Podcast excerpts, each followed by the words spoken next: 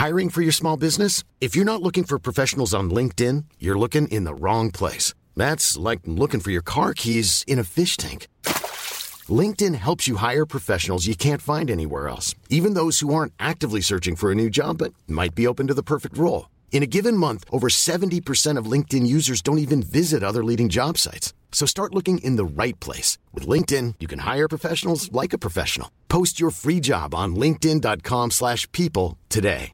There's never been a faster or easier way to start your weight loss journey than with PlushCare. PlushCare accepts most insurance plans and gives you online access to board-certified physicians who can prescribe FDA-approved weight loss medications like Wigovi and Zepbound for those who qualify. Take charge of your health and speak with a board-certified physician about a weight loss plan that's right for you. Get started today at plushcare.com slash weight loss. That's plushcare.com slash weight loss. plushcare.com slash weight.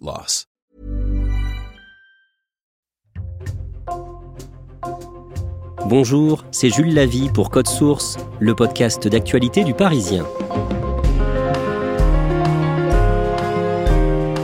Il est l'une des voix et l'une des figures du rap français depuis près de 30 ans. Et pourtant, il n'est pas rappeur. Chaque soir de la semaine sur Skyrock, de 20h à 21h, Frédéric Musa anime l'émission Planète Rap, qui permet aux rappeurs de se faire connaître d'un large public. Et ça fait 25 ans que ça dure. Frédéric Musa a publié un livre fin 2022 pour raconter son parcours, ses 30 ans de radio, Ma Planète Rap, coécrit avec Vincent Brunner aux éditions Hors Collection. Frédéric Musa, surnommé Fred de Sky, est l'invité de Code Source aujourd'hui.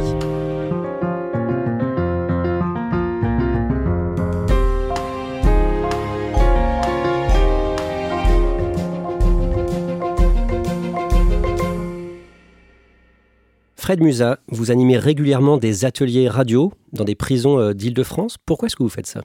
Parce que j'ai été confronté très tôt justement à la détention, pas pour moi, mais pour des amis, pour des proches. Et quand je les voyais revenir, je les trouvais deux fois plus agressifs envers la société, euh, je les trouvais deux fois plus revanchards.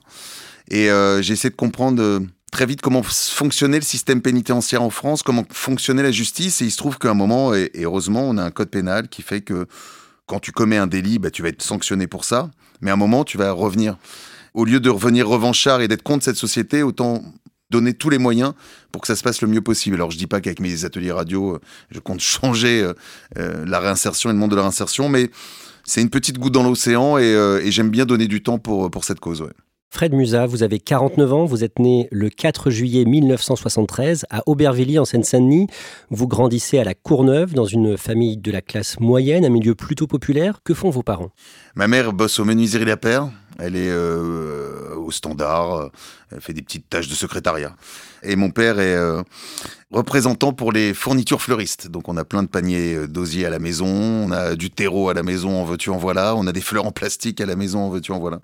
Voilà ce qu'ils font. Votre mère être sévère par moment, c'est ce que vous dites dans votre livre. Mais elle était énervée d'ailleurs parce qu'elle a lu le bouquin, elle dit ah non mais vraiment l'image que tu donnes de moi Frédéric et là quand elle sort Frédéric, c'est que c'est pas un bon signe. C'est le ressenti de gamin, le ressenti de gamin, c'est vrai que j'avais l'impression que ma mère était très sévère. Il y avait le martinet qui traînait, même dit mais oh le martinet, j'ai dû m'en servir une fois. C'est vrai que les souvenirs de gamin que j'ai, c'est que ouais, elle était assez rude par rapport à mon père, mais euh, j'étais pas Cosette quoi. Vos parents ont connu euh, la douleur de perdre un enfant, une fille, Sonia, née deux ans avant vous, née prématurée et qui est morte une semaine après sa naissance.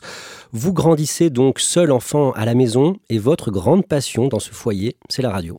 Je suis un petit gamin dans les années 80 qui euh, écoute la radio parce qu'il n'y a pas de téléphone portable, parce qu'il n'y a pas d'ordinateur. Donc euh, le seul moyen de pouvoir s'évader, d'écouter de la musique, d'écouter des voix, c'est la radio. Et c'est vrai que très vite, je vais être passionné par les voix. J'adore les voix. Je trouve que la radio, justement, permet de développer vachement son imaginaire. Votre radio de cœur très tôt, euh, c'est Skyrock, dès l'âge de 13 ans. Et vous, vous allez frapper à la porte des petites radios en Ile-de-France. Ouais, j'ai une radio de cœur aussi qui est Voltage FM, qui est pas très loin de chez moi. C'est une radio que j'écoute euh, et qui joue de la funk. Parce que je suis un gamin qui grandit dans les années 80, donc foot funk. Et cette radio en plus se trouve à un terminus de bus du mien. Donc très vite, je vais euh, me mettre devant cette radio, demander un coup des autocollants, un coup des pins et tenter d'entrer dans cette radio. À force d'aller voir les petites radios et de parler avec euh, celles et ceux qui y travaillent, vous décrochez votre premier job assistant à Voltage FM dont on parlait le week-end. Voltage se situe à Rony-sous-Bois. Quand on parle de job, c'est vraiment euh, sans contrat, sans rien. C'est, on gagne pas d'argent à l'époque, c'est vraiment pure passion. Je me levais tôt le, samedi, le dimanche matin, puisqu'en plus c'était sur l'émission 6h-10h avec Jean-Yves Sylvian qui était l'animateur. C'est des super années parce que tu apprends. Moi, j'ai les yeux écarquillés quand je rentre là-bas. Je regarde comment on envoie un disque, comment est-ce qu'avec juste un micro, on peut captiver des gens. Ce qui me fascinait, c'était euh, de voir l'animateur qui lançait par exemple un jeu. Et puis d'un seul coup, toutes les petites diodes qui s'allument sur un standard téléphonique. Et je me dis, ah ouais, quand même, avec juste un micro, il est écouté par autant de gens. Et je trouvais ça fascinant. À Voltage, vous rencontrez une jeune femme, une certaine Nina Karine, qui devient votre amie et avec qui euh, vous faites beaucoup de soirées en région parisienne. Ouais, elle va m'introduire entre guillemets dans le, dans le, milieu du rap, ou en tout cas plus à l'époque, elle était vachement sur le, sur le dancehall, le raga, ce qu'on appelle le raga, le dancehall, le reggae. Elle m'emmenait à des soirées à l'université Paris 8 de Saint-Denis, et c'est vrai que c'était assez, euh, assez fascinant de, de voir tout, déjà toute cette énergie qu'il y avait sur cette musique à l'époque il y avait des clashs, euh, il y avait des mecs sur scène qui se bombardaient de, euh, de lyrics, il y avait du son avec des grosses basses et tout, et c'est vrai que ça me fascinait déjà. de toute la partie nord, passer au passe, puis s'évapore. Voltage est racheté, comme vous n'avez pas de contrat, vous êtes remercié, et vous contactez une radio associative à Anguin qui vous confie l'animation d'une heure d'émission le dimanche de 14h à 15h. Ouais, ça c'est... Euh, bah pareil, c'est que quand on est passionné que d'un seul coup tout s'arrête, Voltage, justement, était en train de se professionnaliser. Il venait d'être racheté ou ils allaient être achetés. Donc, euh, le patron a fait un nettoyage avec tous ceux qui n'avaient pas de contrat. Et euh, bah, Nina Karine et, moi, on part avec notre petit baluchon. Et c'est vrai que bah, je reprends les pages jaunes à l'époque. Il fallait regarder dans les pages jaunes pour avoir les adresses et les numéros de téléphone des radios. Et je trouve qu'à Anguin, finalement, c'est pas si loin que ça de la Courneuve. Donc je trouve un bus pour aller, deux bus pour aller à Anguin. Et je débarque dans cette radio euh, devant euh, une patronne de radio associative et qui me dit bah justement j'ai un créneau de libre le dimanche, euh, allez hop, on y va. Un jour, vous prenez l'initiative de lancer un jeu à l'antenne avec des lots à gagner. Je voyais tout ce qui se passait sur les radios, que ce soit Skyrock, Énergie, etc. Il y a déjà plein de jeux, il y avait plein de choses. Et moi, je me dis, ouais, je vais faire la même chose. Sauf que je connais pas toutes les règles des radios associatives. Et je vais voir McDonald's à l'époque pour récupérer des bons, des menus. Euh, le mec de McDo en gain qui était super sympa, qui m'a dit, oh bah oui, bah tiens, je t'en file une dizaine si tu veux. Comme ça, tu feras de la pub pour notre resto. Et il se trouve que radio associative, c'est très compartimenté la pub. Tu peux diffuser très peu de pub puisque tu dépends aussi d'aides d'État. Et je vois descendre cette même patronne en disant, mais qu'est-ce que tu fais? On parle pas de McDo, surtout pas en plus sur mon antenne. Et en plus de ça, tu ne fais rien gagner. Ça a été mon premier euh, savon euh, que j'ai pris en radio. Skyrock, penser, c'est bien. Danser, c'est mieux. On l'a dit, vous écoutez euh, beaucoup Skyrock à l'époque et en mai 1992, quand vous avez 18 ans, vous obtenez un premier contrat d'une semaine grâce à une amie journaliste que vous aviez rencontrée à, Voltage. Vous faites quoi concrètement à Skyrock au début? J'arrive pour une semaine, c'est pour être assistant de Bruno Robles. Et à cette époque, en radio, il fallait toujours avoir un assistant quand on était animateur parce qu'il y avait beaucoup de pubs à diffuser. Il n'y avait pas tous les systèmes numériques aujourd'hui qui fait que tu appuies sur un bouton et les pubs s'enchaînent. Il fallait caler des cartouches qui étaient en fait des grosses cassettes. Et je me retrouve à faire ça pendant une semaine sur Skyrock. Vous n'avez pas obtenu votre bac, mais vous commencez déjà donc à travailler. Comment vos parents voient ça? Bah, ils sont énervés au début. Et puis ils sont tristes parce que dans la famille, personne n'a jamais obtenu le bac. Donc ils avaient quand même un grand espoir en moi en se disant bah, c'est peut-être lui dans la famille qui va ouvrir enfin la porte. Donc il y a beaucoup de déceptions et en même temps, et c'est là-dessus où je les remercie, c'est qu'ils m'ont toujours poussé. Donc ils m'ont dit, ok, tu veux faire de la radio, très bien, bah, démerde-toi, mais par contre, tu vas pas rester sans rien faire à la maison. C'est soit tu vas bosser un petit peu, tu trouves des petits jobs en attendant de faire de la radio. Et je bosse à côté, je fais du McDo, je bosse chez UAP Assistance à l'époque, et une boîte qui rapatrie des gens. Je me fais virer, je me fais virer de pas mal d'endroits. Ça le truc le plus horrible. Le démarchage téléphonique je bossais pour faire des sondages téléphoniques, genre t'as des espèces de bibles comme ça que tu dois faire euh, remplir à des gens que t'appelles en plus le soir euh, entre 18h et 20h, ils ont d'autres choses à faire que de te répondre. Moi c'était pour EDF, je me souviens le sondage pour EDF, GDF, pour Électricité de France, Gaz de France. J'en ai pas rempli beaucoup. Hein. Un jour, à Skyrock, vous avez l'occasion de dire quelques mots au micro. En parallèle de ça, je fais quand même 19h, 6h du mat, ça peut paraître fou, mais en réalisation, hein, pas uniquement en présence à l'antenne. Je réalisais les émissions qui étaient de 19h à 6h du mat. À minuit, par contre, euh, sur Skyrock à l'époque, bah, ça se transformait en, musique non-stop. Fallait juste enchaîner les disques, avec les disques enchaînés, jusqu'à 6h du mat, jusqu'au morning qui arrivait à 6h du mat. Sauf que le temps est un peu long à un moment, de minuit à 6h. Et euh, je me dis, bah tiens, pourquoi pas essayer de parler, personne va m'entendre. Allons-y, il est 3 heures du mat, donne au moins le top horaire. J'ai donné le top horaire, ça a duré 2-3 jours et je me suis fait défoncer après. Vous n'avez pas le droit de parler Ben non, parce que j'étais juste, personne m'avait donné l'ordre de parler, euh, parce qu'en même temps, tu vois, d'un seul coup, ils entendent un mec qui se dit, mais attends, le mec, il donne les top horaires, mais qu'est-ce qu'il fait, lui? Ça se trouve, il parle en la nuit, comme ça, derrière notre dos. Un jour, on va se réveiller, il y aura une libre antenne, quoi. Finalement, un peu plus tard, vous avez un coup de chance. Le patron de Skyrock vous envoie à Orléans pour animer un décrochage local. À Orléans, le programme était censé être local, donc avoir une page de décrochage de 3 heures en donnant les actualités d'Orléans et de la région, etc. Et Skyrock ne respectait pas ça. Donc sanction en disant voilà, si vous ne faites rien, on enlève votre fréquence dans 15 jours, un mois. Donc branle-bas de combat, il fallait envoyer quelqu'un. J'étais là au bon endroit, au bon moment. Laurent Bounot me dit allez hop, tu connais Orléans? Non Bah va faire un tour, tu vas découvrir Orléans. Et j'ai passé trois mois assez incroyables où en effet je, je faisais de la radio pour Skyrock euh, l'après-midi, je crois que c'était 12h, 16h, où je faisais les infos d'Orléans en disant voilà, Orléans ce soir il y a ça, demain il y aura ça, etc. etc. Laurent Bounot, le directeur des programmes de Skyrock, qui vous donne donc votre chance, mais au début vous ne vous trouvez pas bon. Vous êtes comment? Nul. Je suis là en train de trembloter, j'ai la, voix chevrotante. Moi, j'avais des exemples aussi de gens que j'écoutais. J'étais passionné euh, par Laurent Petit-Guillaume, euh, qui était déjà à Skyrock à l'époque, et Arthur, voilà, qui était une grande voix de la radio de la bande FM, où je trouvais qu'il y avait une espèce d'aisance, de, voilà, de facilité à parler au micro. Alors moi, autant je pouvais avoir cette facilité-là quelque part dans la vie. Quand je parlais avec mes potes, j'ai l'impression de les faire rire, enfin j'ai l'impression d'être le mec le plus drôle du monde. Mais quand j'arrive au micro, c'est pas du tout ça, quoi. Quand je suis au micro, c'est, euh, ouais, voix tremblotante, euh, en panique. Euh, la sueur, le machin, les mains moites, tout ce que tu veux. Et non, non, vraiment, c'était une période où, où je me suis remis sacrément en question. Et après, ce que vous changez, ce que vous arrivez à faire, c'est à être vous-même au micro. Bah, c'est ça en fait, c'est un moment comprendre que ça sert à rien de vouloir copier les autres. Concentre-toi sur ta voix, concentre-toi sur ce que tu as envie de dire, concentre-toi sur ta passion et ce que tu as envie de transmettre aux gens qui sont à l'écoute. Et quand tu arrives à comprendre ça, mais il faut du temps, bah, ça a été beaucoup mieux. En juin 1994, Skyrock est au plus bas dans les sondages, très loin derrière Fun Radio, très populaire notamment grâce à son émission qui parle de sexualité, Doc Eddie Fool. Rappelez-nous un peu ce que c'était d'un mot. Love in Fun, c'était une émission où il y avait un, un, doc qui donnait des conseils sur en effet la sexualité, et puis un animateur un peu sniper qui était là pour balancer quelques vannes et qui est Fool. Le sexe et l'amour à la une, c'est tous les soirs sur Fun Radio à partir de 19h. Ça s'appelle Love in Fun. C'est euh, ben, grâce à vous que tous les soirs nous parlons de sexe et d'amour. Puis vous nous appelez euh, au 16 1 47 22 5000, au 16 1 47 22 8000 pour nous raconter vos fantasmes, pour nous raconter vos histoires d'amour, vos euh, pieds euh, sexuels et pour poser toutes les questions au doc. Et demain, tu seras là pour répondre. Il n'y a pas de malaise. Comme d'habitude, 19h. Le directeur des programmes Laurent Bounot vous confie une émission, mais pour attirer les auditeurs, avec vous, en studio, il va y avoir une ancienne actrice porno, connue dans tout le pays, Tabata Cash. Eh, parce qu'il se dit, bon, ils veulent du sexe, on va donner du sexe, donc on va chercher les meilleurs dans ce domaine. On avait fait des essais avec euh, trois nanas qui venaient du X, et Tabata était quand même la star du X à l'époque, fin des années 80, enfin milieu des années 90. On part pour une saison comme ça, où au début, euh, bah, on apprend à se connaître, et, euh, et puis finalement, le courant passe bien avec Tabata, parce qu'on se retrouve à avoir un peu les mêmes passions, en tout cas musicales puisqu'elle est fan de rap. Elle est très West Coast à l'époque, hein, partie Los Angeles, du rap. Et moi, c'est une musique aussi euh, voilà, qui me parle. Donc on met du rap pendant ces émissions, pendant une heure. C'est le Sky Club jusqu'à 21h, 16 1 42 36 96 deux fois, c'est le numéro de téléphone, vous appelez, vous dites absolument ce que vous voulez. Et en plus, ce soir, c'est les bonnes ou les mauvaises odeurs de l'amour. Pour Tabata Skyrock, bonsoir, Oui. Tu veux dire quoi, Tabata bonsoir, quitte Euh... Comment faut-il faire pour se masturber?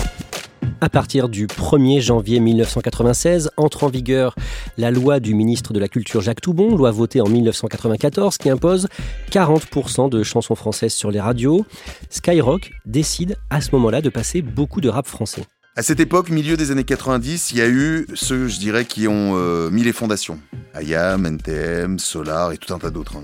J'en oublie, mais euh, il y a eu les fondations qui ont été posées. Et il y a une deuxième école de rap français qui est en train d'arriver, qui est en train d'exploser, ou en tout cas qui bouge beaucoup. Ça va être le cas pour des secteurs A, ça va être le cas pour un label Time Bomb, où on retrouvera Lunatic, le groupe de Booba, où on retrouvera Oxmo Puccino euh, et plein d'autres. Et quand tu faisais le tour à cette époque-là euh, bah, d'une musique qui pouvait toucher les jeunes, puisqu'on était quand même Skyrock, une radio dite jeune, ou en tout cas pour un public jeune, t'avais pas 50 000 musiques en fait. Le rock, un peu, bon. Il n'y a pas non plus une scène totalement. euh, enfin, aussi remuante que celle du rap. Et donc Laurent Bounot dit, euh, bah voilà, partons sur le rap, allons-y, on va, faire ce, ce format. De toute façon, ça nous est imposé. Il faut mettre 40% de chansons françaises. Et en plus, il fallait mettre, je crois à l'époque, je crois que ça a changé depuis, mais 25% de nouveaux talents. Un nouveau talent euh, étant un artiste n'ayant pas eu un disque d'or, machin, etc. etc. Donc le, le compte est vite fait, quoi. C'est le rap, c'est cette musique, c'est la seule musique, ou en tout cas qui a un potentiel, où ils sont sur une marche. Et si tu veux populariser en tout cas cette musique, bah, il leur faut une radio, une grosse radio. Dogma à la Arnold Schwarzenegger Entraîné comme un ouf à connaître tous les rayons Capable de voir s'il manque un taille crayon Tu passes à la caisse, dis bonjour pas politesse sans déplaise Pendant l'été 1996, Skyrock décide de lancer une émission d'une heure chaque dimanche consacrée au rap. Ça s'appelle Planète Rap. À quoi ça ressemble au tout début? C'est une émission musicale. On passe que des sons français, américains, enchaînés avec moi qui dois parler tous les deux ou trois morceaux, grosso modo, en essayant de donner une petite info, en disant voilà ce groupe qui vient de là, ce- cet artiste qui vient de là, etc. C'est une émission euh, typiquement qu'on peut écouter sur la bande FM musicale, quoi. Au bout de trois mois, comme les audiences sont bonnes, Planète Rap passe en quotidienne. En septembre 1997, D-Fool, la star de Fun Radio, la radio concurrente, est recruté par Skyrock. Il vient animer la matinale. Pour vous, c'est une sacrée concurrence? Bah, surtout qu'on avait eu des quand même, on, s'était frotté. Il y avait eu un clash avec D-Fool parce qu'à l'époque, quand je faisais l'émission avec Tabata Cash, Tabata elle détestait D-Fool et un soir elle avait dit ah on va les appeler, on va les emmerder. Lui et le vieux doc là, je vais me les faire à l'antenne machin. Et on avait fait un duplex qui avait quand même tourné plutôt à l'avantage de Fun Radio puisque ils avaient eu le renfort de Koé qui était là, il y avait le doc qui nous tapait dessus, D-Fool évidemment. Et c'est vrai qu'en répartie, ils étaient peut-être un peu plus forts qu'une Tabata qui allait directement en disant je t'emmerde, je baise, machin, etc., etc., etc. Tabata, tiens, je te présente Doc Diffoul. Ouais. Tu sais, c'est tes amis dont tu parlais tout à l'heure. oui, oui, oui. Et alors, ils appellent pourquoi Quel est leur Ah bah, non, bah, problème hé, t'as battu ta cache. Réfléchis Oui. avec ton cerveau. Mais- Pardon, j'ai pas entendu. Alors là, c'est une grosse vanne parce qu'ils disent que c'est complètement bête. Non, non, non, c'est pas du tout. Je lui demande de réfléchir avec son Ah cerveau, oui, réfléchis. ingénieur. Tu Euh, réfléchis avec ton cul, toi? Non, pas vraiment, rarement, non. Pourquoi ça t'arrive? Moi, ouais, ça m'arrive. Bah oui, c'est normal. Assez Hein. régulièrement. Bah oui, quand on n'a pas grand-chose. euh. Ouais. J'ai envie de dire que le point était plus du côté de Diffoul. Mais moi, j'avais quand même gardé ce côté-là en se disant, bah attends, euh, ok, ouais, Diffoul, pour moi, c'est le, c'est le mec que je déteste, quoi. C'est le mec avec qui j'étais en clash, c'est pas possible qu'il vienne là. Donc, euh, on s'est vu, on a discuté, euh, ça s'est bien passé. J'ai rencontré un mec qui est encore plus dingue que moi euh, sur la passion de la radio, quoi. C'est, déjà, ses tranches horaires parlent pour lui. Il fait 6h, 9h aujourd'hui, 21h, minuit encore aujourd'hui. C'est, un rythme, je sais pas comment il fait, ça fait 20 ans qu'il le fait. Enfin, c'est, c'est dingue. En janvier 1998, le directeur des programmes Laurent Bounot décide de consacrer toute une semaine d'émission à un invité, un rappeur ou un groupe pour avoir le temps de l'installer, de le faire connaître. Le but, c'est de faire connaître aux auditeurs les morceaux parce que quand on tombe sur une chanson inconnue à la radio, on a souvent tendance à changer tout de suite de station. Quelques semaines après le lancement de la nouvelle formule de Planète Rap, l'émission est consacrée à NTM qui sort un nouvel album. Problème, c'est assez tendu à ce moment-là entre les deux rappeurs d'NTM, Joe Star et Cool Chain.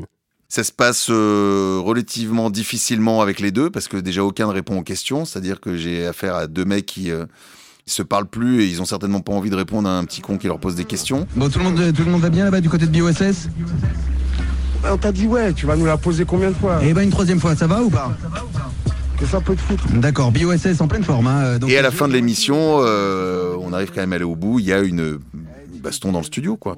Parce que t'as un mec qui veut prendre le micro de Joe Star et Joe à un moment se lève et lui fout une baigne, quoi. Donc euh, les autres arrivent et, et ça part dans tous les sens, quoi. Dans les années qui suivent, le rap explose en France et votre émission avec, vous recevez les plus grands rappeurs français et américains.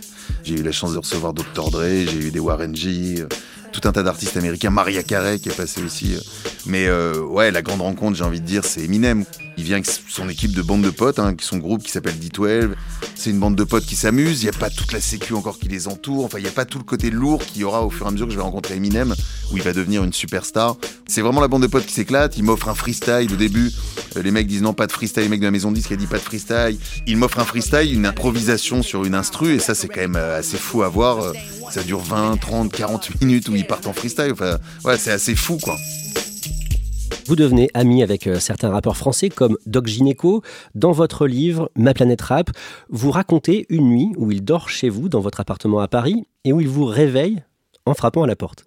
Ouais, j'entends Fred, Fred, viens voir qui y a dans le salon.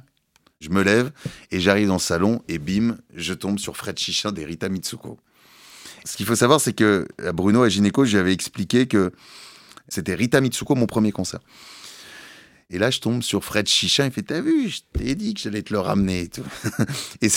et j'avais Fred Chichin dans mon salon, je sais pas, il est 3-4 heures du mat. Et on a picolé avec lui et avec Gynéco euh, jusqu'à 8-9 heures du mat. C'était hallucinant. Et j'ai posé plein de questions. J'étais comme un fou. En octobre 1999, vous présentez une émission à la télé sur M6 avec l'animatrice Flavie Flamand de 19h à 20h, ce qu'on appelle l'Access Prime Time. Pendant quelques mois, la chaîne, la production vous répète que vous êtes génial. Pour l'ego, c'est fabuleux. Quand on fait ce métier, on a, je sais pas, on recherche aussi une sorte de reconnaissance. On, on a besoin qu'on nous dise qu'on est bon. Je sais pas, on a, on a besoin de tout ça. Autant la radio, c'est quand même parfois plus compliqué pour te dire ouais bravo, c'était bien. C'est assez rare. Mais en télé, très vite, hein, dès la première émission, Oh, mais qu'est-ce que t'es fabuleux, mais tu es merveilleux, mais tu comprends que tu es incroyable. Et ben à un moment, tu crois. à un moment, tu crois vraiment que t'es incroyable et merveilleux, ouais. Mais ce n'est pas le cas. Non. Et l'émission s'arrête au bout de quelques mois. Au début, euh, je me dis c'est bon, c'est rien, ça s'arrête. Mais comme ils m'ont tous dit que j'allais avoir ma propre émission, j'y crois au début. Je me dis ouais, ils vont tous me rappeler et tout. Et puis finalement, les mois avancent. Arrive le mois de janvier, bon, t'arrives à joindre personne, mais tu te dis ils sont de retour de fête, c'est normal.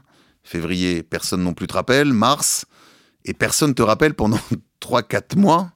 Tu te dis mais euh, oh, euh, redescends un peu, redescends. Et puis les gens, mais plein de gens en plus me le disaient, me disaient mais t'es plus le même. J'ai vraiment vécu ce truc grosse tête quoi. Le, ce machin où tu gagnes du pognon, beaucoup de pognon, euh, à faire pas grand chose, et en même temps on te reconnaît un peu dans la rue. Surtout quand t'es jeune, tu peux vite, euh, vite t'envoler quoi. Sur cette émission, vous avez travaillé avec une assistante, elle se prénomme Sarah, et après l'arrêt de l'émission, vous vous revoyez, c'est le début d'une histoire d'amour. Vous allez avoir une fille prénommée Noah avec Sarah, avec qui vous allez vivre euh, une dizaine d'années. Sarah est la fille du réalisateur Claude Lelouch, mais au départ, ça, ça ne vous impressionne pas. Non, parce que je connais pas. Moi, j'ai- toujours, d'ailleurs, ça a toujours été un, un côté où. euh, et que je peux encore avoir aujourd'hui, alors peut-être moins sur le cinéma, mais peut-être maintenant sur, euh, sur l'art, sur les expositions, sur les peintures, sur tout ça. Je trouve que je manque de culture. Parfois, ouais, il y a des auteurs, des, des gens qui me sont totalement passés à côté, ou même que je peux encore découvrir aujourd'hui. C'est un, truc qui parfois m'a- ouais, handicapé, j'ai envie de dire, mais à titre personnel, hein, de, manquer un peu de cette culture. Et c'est vrai que sur le cinéma, bon, j'avais bien entendu parler de Claude Lelouch, mais j'avais vu au- aucun film, donc j'étais, pas alors là pour le coup. En même temps, j'étais pas attiré par Sarah parce que c'était une fille d'eux, parce que je n'en savais absolument rien. Parfois, les rappeurs euh, se montrent hostiles envers vous et envers Skyrock, comme le groupe La Rumeur, qui est très remonté contre Skyrock au début des années 2000.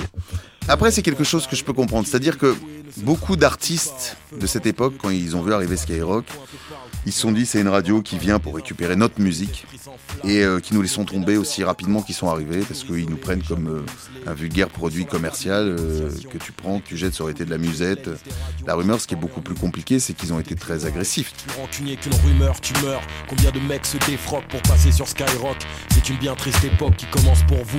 Désormais, la parole sera à des groupes comme nous. aussi bien dans, dans les propos que même dans les faits. Ils nous ont quand même menacé, aussi bien euh, Laurent Bounot que les animateurs, donc moi en particulier qui présentait Planète Rap, dans une tribune qui a été d'ailleurs particulièrement relayée, j'ai trouvé, par la presse. Il y avait des propos qui peuvent faire mal, ouais. Il y a une rappeuse dont vous êtes proche pendant longtemps, c'est Diams. Et en 2006, vous êtes à côté d'elle dans un studio à Paris quand elle écrit l'un des titres du quatrième album qu'elle prépare, Dans ma bulle. Moi, je la rencontre parce que je viens faire un documentaire sur elle. euh, elle était d'accord, et donc je commence à la filmer. On passe beaucoup de temps en studio ensemble, et euh, elle trouve que son album, c'est beaucoup de chansons tristes, beaucoup de chansons dures, beaucoup de chansons douloureuses. Et a dit à ses producteurs à l'époque qui sont Teufa et Mesta, demain je reviens, mais donnez-moi une instru où je peux kicker, c'est-à-dire où je peux balancer beaucoup de rap, euh, ça peut euh, être autre chose qu'un piano-voix ou quelque chose de beaucoup plus lent. Toute la nuit, ils bossent, comme ils étaient assez facétieux ils mettent une petite intro avec du piano en disant Ouais, je suis sûr qu'elle va péter les plombs, ça va l'énerver d'entendre du piano. Et ça a pas loupé, elle s'installe dans le studio, ils commencent à mettre l'instru et là il y a le piano et là en- dans l'espace de deux secondes elle se lève mais merde vous comprenez pas, mais vous foutez de ma gueule machin etc. Ils les regardent tous, ils font assieds-toi Mélanie deux secondes. Et là le morceau part et elle a commencé à écrire ce morceau la boulette. Quand je marche dans ma ville. Y'a comme un goût de gêne quand je parle de ma vie. Y'a comme un goût d'aigreur chez les jeunes de l'an 2000. Y'a comme un goût d'erreur quand je vois le taux de suicide. Me demande pas ce qu'il épouse. En 2010, l'un des rappeurs français qui vend le plus de disques, Booba, vous cible dans l'un de ses morceaux. Tu connais rien au son comme Fred de Sky. L'industrie me fait rire. Tu connais rien au son comme Fred de Sky, c'est même un, un hommage, j'ai envie de dire, de la part de Booba. C'est assez bien de reconnaître qu'au moins je suis dans ce game. Ce morceau, je l'ai pris avec euh, une détente absolue, quoi. Vous avez aussi euh, des bons moments avec euh, des rappeurs. On parlait de Diams euh, par exemple. Le Marseillais Joule, sur son idée, vous allez faire une semaine de Planète Rap avec lui en Russie en 2018 pendant le Mondial de foot en Russie. Et vous êtes vous-même aussi fan de foot, fan du PSG. Ouais, je suis fan du PSG, mais à cette époque-là, c'est vrai que quand on va en Russie en 2018, bah, il y a la Coupe du Monde, mais on verra aucun match. C'est-à-dire qu'on passe notre temps en studio. Et c'est ça toute la, toute la, la- la fascination que je peux avoir pour Jules, c'est que Jules dit J'irais bien on est, ressentir un peu euh, ce qui se passe en Russie. Bim, il prend les billets d'avion pour tout le monde, il dit on fait l'émission là-bas, et il trouve un studio en Russie, et il a enregistré encore des morceaux avec des Russes là-bas sur place. Enfin, il a une telle créativité, enfin, c'était hallucinant de voir ça. Passez une bonne soirée, on est vraiment ravis de vous retrouver pour cette folle semaine avec Jules. On a commencé à Marseille lundi, mardi et mercredi. Et depuis hier, on est ici à Moscou, Jules. Merci une fois de plus merci pour vous. cette brillante idée de nous emmener à Moscou. C'était bien, non? Ah, c'est magnifique. Dès le déjeuner, on y allait aller sévère à la vodka. Et il se trouve qu'à un moment même, d'ailleurs, je suis tellement bourré que je suis dans le bus avec lui et que je me mets à rapper face à lui. Et ça aussi, je crois qu'il existe quelques images, mais j'aimerais bien les oublier. Depuis 2010, l'émission Planète Rap est filmée, les vidéos sur YouTube font des dizaines de millions de vues, on voit les coulisses de l'émission, on voit les joints qui tournent, les verres de rhum et des freestyles, donc des impros. Est-ce que vous pouvez nous décrire un peu cette ambiance? Pour moi, c'est l'ambiance apéro à la maison. C'est un apéro un peu plus mouvementé. C'est 18 mètres carrés, ouais, 18-20 mètres carrés, gros, grosso avec une grosse table au milieu, donc ça prend déjà beaucoup de place. T'as une autre petite table pour les DJ. Il arrivé qu'on soit une centaine à l'intérieur, ouais. On a toujours dit, venez avec qui vous voulez, quoi. Et ça a toujours été ça. L'état d'esprit de Planète Rap, c'est pas de donner un badge en bas à la radio, c'est pas de se mettre un truc autour du cou, comme dans plein d'entreprises et dans plein de radios. Nous, c'est de laisser quand même les portes ouvertes. En avril 2019, le vendredi 12 avril, pendant le Planète Rap du rappeur RK, l'un de ceux qui l'accompagne prend le micro et se met à insulter le directeur des programmes, Laurent Bounot. Bon, on est plein déjà dans le studio. Alors, on n'est pas une centaine, mais on est moi, facile 30, 40 euh, bien servis. et, euh, et je vois un mec arriver qui prend le micro et qui dit Nique la grand-mère euh, à Laurent Bounot. Comme tu sais, les scores ils sont sortis. Oui. Tout le monde est content. Ça marche fort. On est là, Fred. Voilà, et nique la grand-mère à Laurent Bounot, fils de pute. Ouais Pardon Je le regarde en disant J'apprécie à moitié. Je sors cette phrase J'apprécie à moitié ce que tu viens de faire, garçon. euh, Et après, je le fais sortir par la sécurité. J'apprécie à moitié, euh, franchement, ce qui vient de se passer là. Franchement, je, je- voilà. Sortez-le parce que je trouve pas ça pas, pas sympa du tout. euh. Si t'es pas content, tu viens pas. Votre image et votre euh, réplique, euh, j'apprécie à moitié, devient virale, ça devient ce qu'on appelle un mème. Ça vous fait quoi? Ça m'a fait rire parce que juste après, il faut quand même dire un truc, c'est que je vais voir Laurent Bounot tout de suite. Mais très vite, en fait, quand j'arrive dans son bureau, il va me rassurer en me disant, bah écoute, c'est comme ça, c'est la vie. En plus, t'as as sorti un petit truc gros drôle, machin, pas, de- pas de, fait décompresse. Il fait, puis tu veux que je te dise, finalement, si ma grand-mère était encore de ce monde, peut-être qu'elle aurait apprécié. et donc là, tu sais, quand il dit ça, je suis ok, allez, c'est bon. Il, ouais, il, est, pas du tout rancunier ou il, il, il trouve pas que je n'ai pas géré l'antenne, ce qui m'aurait fait vraiment chier. Donc euh, après de voir les mêmes, de voir ma gueule comme ça avec le doigt pointé, le même, et puis et puis le côté aussi où euh, j'apprécie à moitié et repris, je me suis dit bah tiens autant faire quelque chose et on va en faire un petit programme court d'ailleurs juste après. Frédéric Musa, en mars 2020, Canal diffuse une série sur le rap, ça s'appelle Validé, et vous jouez votre propre rôle dans cette série. Ça prouve que vous êtes un acteur incontournable du rap français. Ça vous fait quoi? Sur Validé, Validé, je trouve que justement a touché tellement de gens différents, pas que le public rap. Mon boucher, le boucher chez qui j'allais déjà depuis de nombreuses années, on se disait juste, mais genre, euh, bonjour, vous allez bien, monsieur, etc. Et le monsieur, Côte d'Agneau, Côte d'Agneau aujourd'hui, très bien, parfait. Quand Validé était diffusé, il me regarde, il fait, mais dis donc, vous m'aviez caché ça, vous, vous étiez. euh, vous êtes un comédien Je fais, non, non, je fais de la radio. Ah bah ouais, la radio, la radio. oh. C'est ça qui est assez bizarre, même là, là, la relation est différente. Il me file un bout de foie gras l'hiver. Alors j'attends pas ça, hein. je, viens pas pour repartir avec un truc gratos, hein. c'est pas pour ça, mais, mais c'est vrai que la relation même avec des gens comme ça, qui n'étaient pas forcément des gens que je croisais, qui écoutaient du rap ou qui étaient auditeurs de rap, mais d'autres personnes ont aussi été touchées par cette série. Et ça c'est une belle reconnaissance bien sûr. On a vu en vous écoutant euh, qu'au début de votre carrière, quand vous aviez 18-19 ans, les portes des radios étaient euh, assez ouvertes finalement. C'est toujours le cas aujourd'hui? Je pense que oui, c'est toujours le cas. Mais après, maintenant, pour la génération aujourd'hui, je pense qu'ils ont une chance qui est assez incroyable. C'est que, voilà, si on peut récupérer euh, un petit peu d'argent de côté, machin, s'acheter une petite console, une petite carte son, un ordi, un micro. Moi, si j'avais eu ça à l'époque, je pense que j'aurais créé ma propre émission, mon propre podcast. Alors oui, il y a certainement moins d'écoute, on le voit au dernier sondage médiamétrie. Il y a, euh, je crois que sur quelques années, 2 millions de personnes qui n'écoutent plus la radio. Mais il reste quand même au quotidien 39 millions de personnes qui, chaque jour, vont se brancher sur une radio. 39 millions de personnes, c'est quand même un chiffre incroyable. Donc bien sûr que la radio a de l'avenir.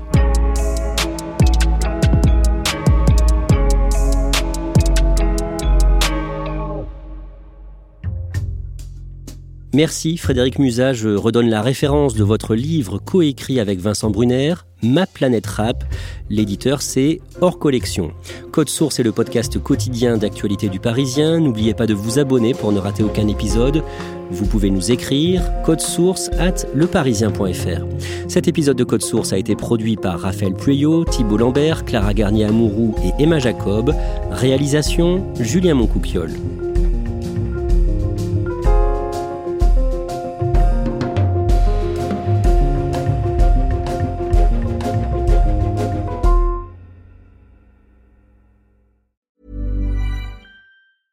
Hey, folks, I'm Mark Marin from the WTF Podcast, and this episode is brought to you by Kleenex Ultra Soft Tissues, your ally to help tackle your allergy symptoms this season. I love the change of seasons, but nobody loves pollen and all those other things floating in the air that make you sneeze during this nice weather. Kleenex Ultra Soft Tissues are hypoallergenic and allergist approved, so fight back against watery eyes and runny noses without worrying about irritating your skin. For this allergy season, grab Kleenex and face allergies head on.